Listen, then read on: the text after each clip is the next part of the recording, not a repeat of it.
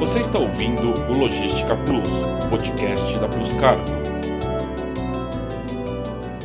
Olá, eu sou a Soraya Magdanello e esse é o Logística Plus, a plataforma da Plus Cargo para deixar você sempre bem informado sobre como fazer bons negócios no comércio exterior. Hoje, o Logística Plus vai falar sobre os negócios entre Brasil e Alemanha, que é o quinto maior parceiro comercial brasileiro. E eu tenho a honra de receber o Ricardo Castanho, diretor de internacionalização de empresas e desenvolvimento de negócios da Câmara Brasil-Alemanha. Obrigada por aceitar nosso convite, é um prazer ter você aqui com a gente.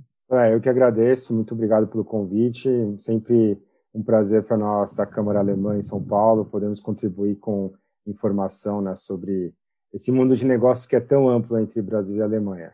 Ricardo, o empresariado alemão foi muito engajado no combate aos impactos da pandemia.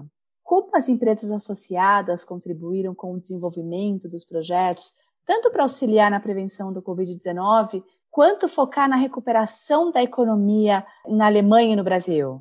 Bom, vamos lá, né, Acho que teve um movimento bastante coordenado aí de empresas internacionais aqui, né, junto com a Câmara, as nossas empresas, logo no começo da pandemia, né, nós nos organizamos para oferecer uma plataforma né, de informação, de matchmaking, tanto para empresas alemãs quanto para empresas brasileiras que buscavam aí formas, né, novas soluções inovadoras para contribuir ao combate à pandemia, né, que no começo pensou-se que duraria de maneira agressiva até o final do ano. Então a gente tem convidos até a visitar nosso site, nós temos até agora uma plataforma, Ação Arracar Coronavírus, que visa justamente, principalmente naquele momento do lançamento, é, conectar ideias né, de empresas que tinham ali como se complementar e gerar novas soluções. Né? Acho que um, uma parceria com nossos associados foi essencial nesse momento.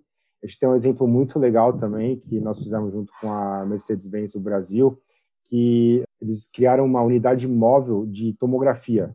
Né? Então a ideia, se não me engano, tenho quase certeza são oito unidades no total que rodam por aí no Brasil, justamente para tentar apoiar em localizações onde não tem tanta capacidade instalada. A gente sabe que a tomografia virou um exame complementar aos outros tradicionais para é, que dá mais agilidade na identificação de pessoas infectadas com o vírus, né? Então, foi muito legal. E através do nosso trabalho também junto com nossos associados, esse exemplo que eu acabei de citar, por exemplo, chegou ao conhecimento do Ministério Federal de uh, Cooperação Econômica e Desenvolvimento da Alemanha, o BMZ. Acho que isso foi um chamariz muito interessante do engajamento das empresas alemãs aqui para contribuir para a sociedade onde eles estão uh, participando ativamente. Né? Só para vocês terem uma noção, a gente realizou aí também uma coordenação de doações né, para a comunidade. A comunidade empresarial alemã do mais teve, no geral, mais de 200 iniciativas de doação, é, com um total de mais de 21 milhões de reais uh, destinado a, a diversas entidades. E acho que as empresas alemãs no Brasil, a grande maioria está é, estabelecida aqui há muitos anos já, se sente muito enraizada nas comunidades onde eles estão localizados. Então, é, acho que foi quase que uma reação automática, né, independente de ser alemão ou não, de ajudar ali a minimizar os impactos onde você está. Está muito orgulhoso do que a nossa comunidade foi capaz de fazer nesse período. Bacana. Nossa, que bonito, parabéns. Feliz em saber.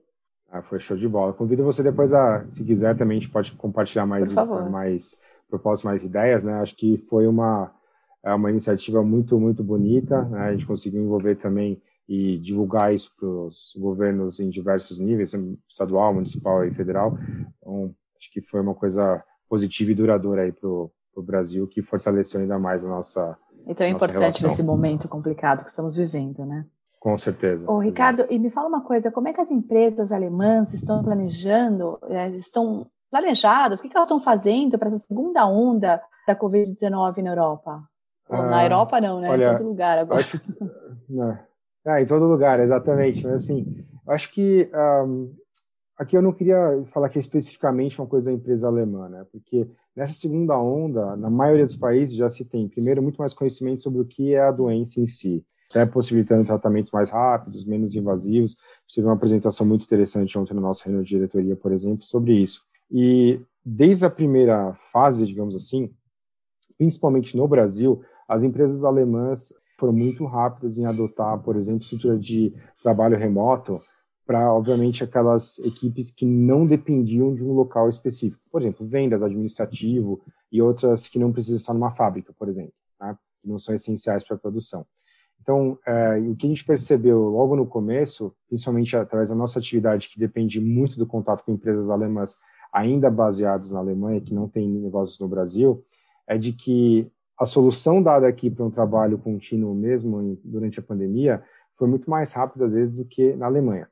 Tá? Então, percebeu que essa adoção de trabalho remoto foi muito mais rápida aqui do que lá. E nessa segunda fase, é, já ficou mais natural para o empresário que está na Alemanha. Né? Então, é, mas no geral voltou já essa estrutura de trabalho remoto, principalmente nas empresas de serviços, foi mais automático, e nas produções, aí nas fábricas, deixando o mínimo possível de pessoas. E, naturalmente, a, compartilhando so, informações também sobre, sobre como se prevenir em relação a essa doença, monitorando se os funcionários estão saudáveis ou se foram infectados, até para a empresa poder é, estimar melhor como apoiar aquele colaborador, né, que faz parte da, da história da empresa. Então, a gente vê, no geral, iniciativas muito parecidas, né, e as empresas alemãs, é, como sempre, mostrando aí uma, uma musculatura muito importante para dar esse apoio social aos seus colaboradores. E qual é o impacto econômico esperado no país? No geral, imaginava-se que a Alemanha teria uma queda muito forte no PIB para 2020. Eu acho que a, grande discussão que rolou na economia nos últimos tempos é impactos da segunda onda, recuperação em V, o que, vai acontecer, vai, não vai. E como coloquei anteriormente, eu acho que conhecendo melhor a doença como nós conhecemos agora, possibilita aí, é, abre um leque maior de flexibilidade e de tranquilidade. Por outro lado, é, as incertezas atuais sobre quão grandes serão as uh, barreiras impostas pelo governo alemão, por exemplo, se vai ter um lockdown mais forte do que o lockdown light que a Alemanha tem adotado desde o começo, desde começo de novembro, é, essa incerteza é o que é mais negativo para a economia alemã. Tá? Então, a economia alemã ela costuma trabalhar muito bem com uma certa previsibilidade, tanto para a economia local quanto é, o impacto do desenvolvimento econômico mundial porque é uma, uma economia muito, muito fortemente dependente da exportação de bens de capital de, é, de alta eficiência, de tecnologia top e assim por diante. Então, a gente vê essa insegurança hoje sobre não saber, de fato, qual vai ser o tipo de restrição, se vai aumentar mais ainda ou não, é o que mais tem impactado a economia de fato. Então, estima-se, para deixar mais preciso, que o PIB alemão tem uma retração total em 2020 de menos 5,1%, tá?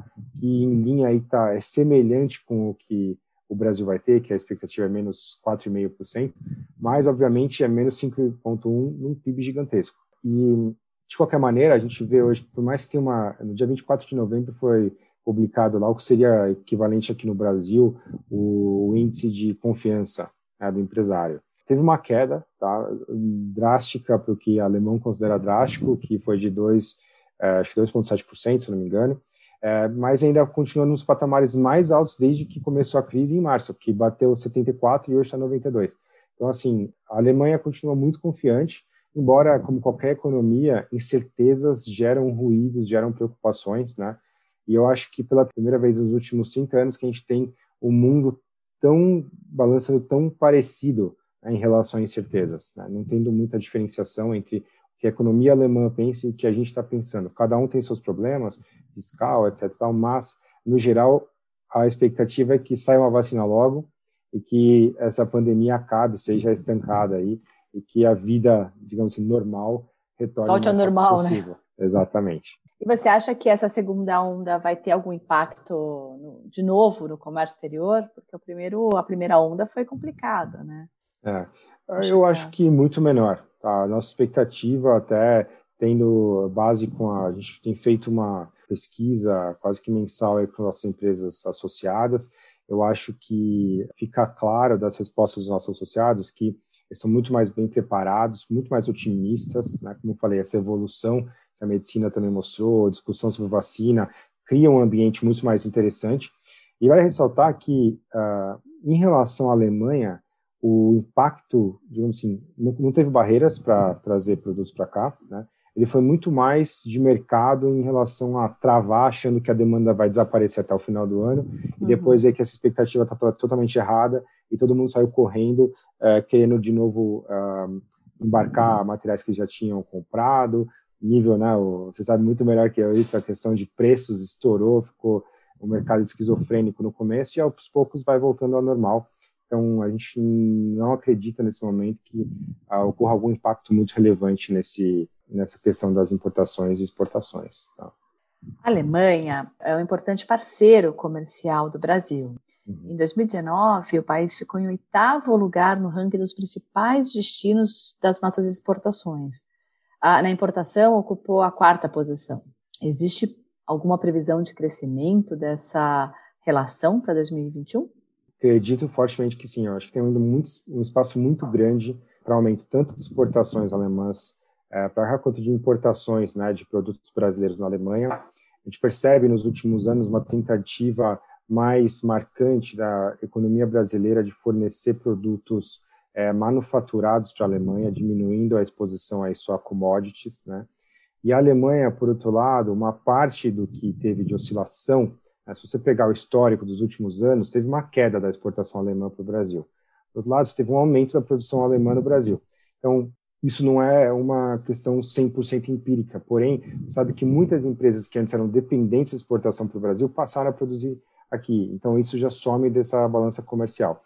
O que a gente tem visto hoje é uma mudança né, da, assim, do tipo de empresa alemã que tem buscado o mercado brasileiro é, e também o tipo de empresa é, brasileira se interessando com, é, na Alemanha como uma plataforma de distribuição dos seus produtos para a União Europeia a gente é, gostaria de fazer até um comentário sobre isso, que é muito tradicional para a empresa brasileira, às vezes de uma indústria de médio porte, se aventurar na Europa através de Portugal.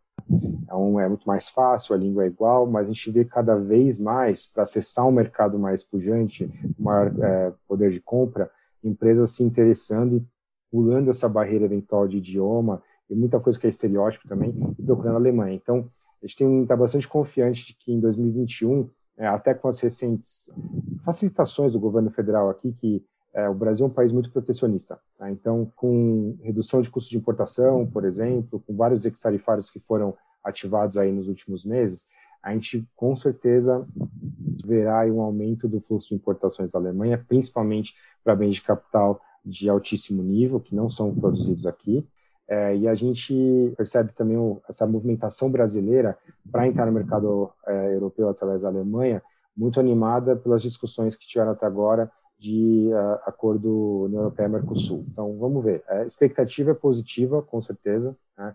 tudo para se concretizar esse aumento aí de, da, das transações comerciais. A gente vai ter que esperar um pouquinho a questão do próprio corona, né? e como que, quanto tempo mais isso se arrastará até 2020, é, até que mês isso vai impactar as transações comerciais, basicamente pelo lado da demanda e para ter esse número concretizado. Cardo, muito obrigada por mostrar esse cenário da relação entre os dois países. Esse material é muito importante para os tomadores de decisão. Muito obrigada mesmo. Eu que agradeço o convite novamente para nós, é, representando uma comunidade empresarial tão grande, né? são mais de 1.200 empresas alemãs no Brasil, é, 800 só no estado de São Paulo, a produção aí que representa cerca de 10% do PIB industrial brasileiro. Então, é, realmente, Brasil e Alemanha têm uma relação importantíssima, né, que consegue passar aí por altos e baixos políticos há muitos e muitos anos. Então, a gente vê isso com certeza é, melhorando cada vez mais a partir de 2021.